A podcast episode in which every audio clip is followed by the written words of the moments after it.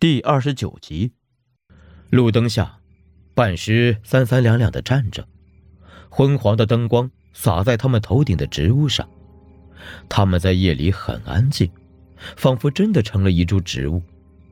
茎枝摇摆是他们的动作，花叶摩挲的沙沙声是他们的言语，花草的清香四下飘散，在夜风中浮动。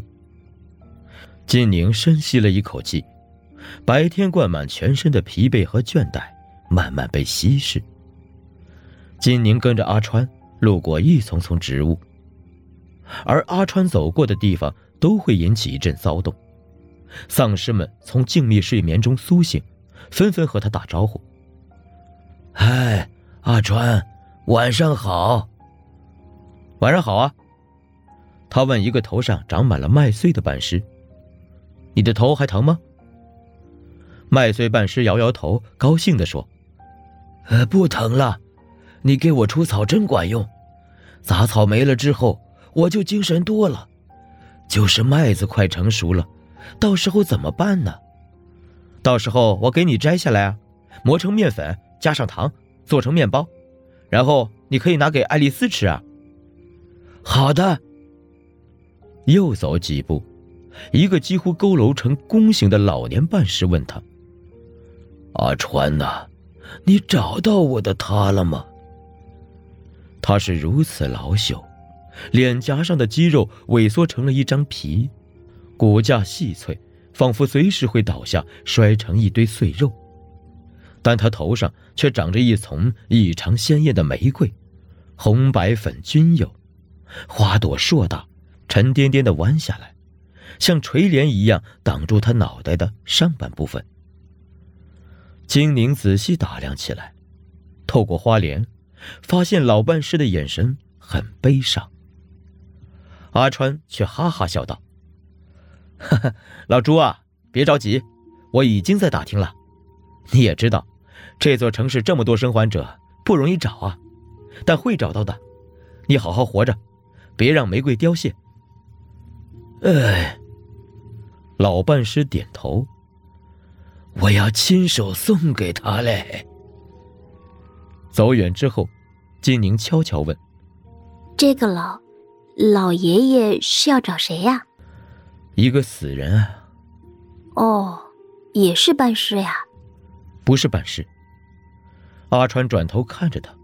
“是死人，真正的死人。”金宁啊了一声，明白过来了。再扭头看着那个老半尸，灯影重重里看不清人，只有怒放的玫瑰。他们几乎横穿整个城东区，才来到了今晚的目的地。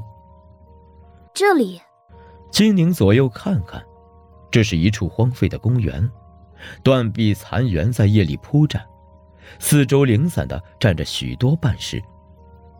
公园中央有一个浅湖，倒映着月亮。夜风吹过来，水面的月影也是随之荡漾。湖面上除了月亮，还有一棵三四米高的树。这棵树从湖中心冒出来，枝繁叶茂，硕果累累。那些金色的果子在枝头悬挂着，让一些树枝都弯垂到了湖面上。风一吹，枝头便在水面啄出了一圈圈的波纹。金宁穿过半尸们。走进湖边，才看清树上结的都是橙子。只是这棵树比寻常的橙子树更高大繁茂。我们来这里干嘛？他问阿川。来给一个朋友办丧礼。金宁看向四周的半尸问：“哪一个呀？”在湖那边。阿川指向湖心的橙子树。他快死了。这棵树，金宁诧异道：“不是长得好好的吗？”你跟我过来。”阿川说着，卷起西装的裤腿，涉水走向湖心。金宁穿的是裙子，有些犹豫，但是看到阿川走到了湖中心，水也只是漫到他的脚踝，才放心的提起裙子跟了过去。湖水冰凉。金宁穿过水中的月亮，一直走到湖心。他站在阿川旁边，抬头看到满树的橙子，一个个金黄饱满，感慨道：“原来你每天带到办公室里的橙子是在这里摘的。”“是啊，但今晚是最后一次了。”金宁有些诧异，看向阿川，却发现他没有看头顶的硕果。一低头，他也顺着他的目光看去。隔着微微晃动的水面，他看到了一张苍灰色的脸。这本应是恐怖片里的画面，但如此凉夜，月光伴着植物的清香，波纹晃荡。旁边还有阿川默默的站着，他一点儿也不觉得害怕。他弯下腰，看得更仔细了。那是一张男人的脸，因为被许多根须包裹，看不出年纪。男人静静的浸泡在水里，口鼻并未冒气，眼睛却还有生机，金火一眨，与阿川对视着。我来送你了，阿川说。男人张了张嘴，动得很慢，连水波都未带动。金宁听不到声音，阿川却点了点头。我知道，我还带了帮手了。说着，他掏出了一个布袋，递给金宁：“帮我接着。”他把西装袖子也挽起来，顺着树干爬上去，摘下一个橙子。金宁连忙提着布袋接住了他扔下的橙子。他们一个摘一个接，摘到二三十个橙子的时候，布袋就很重了。金宁提回岸边，倒在地上，又小跑回来继续接。他已经顾不得提裙子了，裙摆被打湿，贴在他光洁的小腿上。月亮偏西的时候，他们总算把橙子摘完了。金宁有些累，倚着树干微微喘气，低头一瞧，发现水里那双眼睛正与自己对视。隔着水波与树根，男人苍白的嘴角微微扬起，像是在笑。他再抬头，阿川也在笑。你们笑什么？他问。他说：“阿川指了指水里的脸，你走光了。”金宁吓了一跳，连忙跑开几步，水花溅起来，水里的月亮忽散忽聚。但你不用难为情，他说他没有偷看，你走光的时候，他都闭上了眼睛。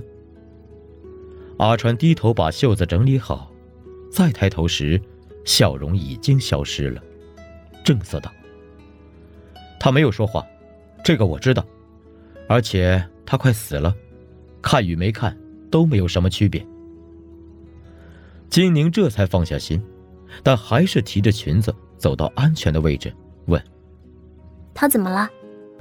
树长得太茂盛，汲取了太多营养，他撑不住了。精灵恍然，原来水中的男人也是斑尸，只不过别的斑尸都是头上冒出花草藤条，像是一个个盆栽，他却长出了一棵茁壮的橙子树。树的根须顺着他的脑袋包裹了他的整个身子，扎进腐败的血肉，穿出来后又深深植根于湖底，才让橙子树一直屹立着。怎么不把枝条剪掉？阿川摇头。他不愿意。病毒爆发时，他出门给儿子买橙子，但还没等他回去，就被丧尸咬了，也成了丧尸了。等他被彼岸花试剂治疗好，身上就长出了橙子树。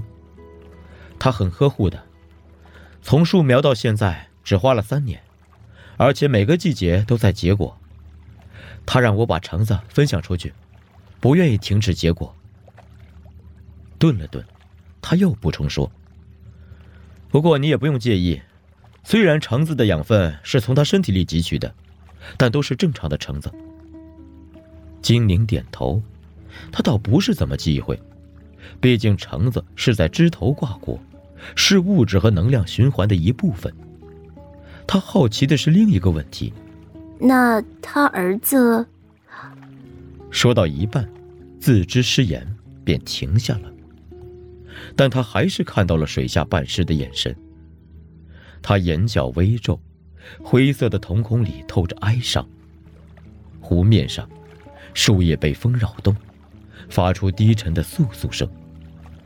一两片叶子被吹落，打着旋儿，最后在水面静静地飘着。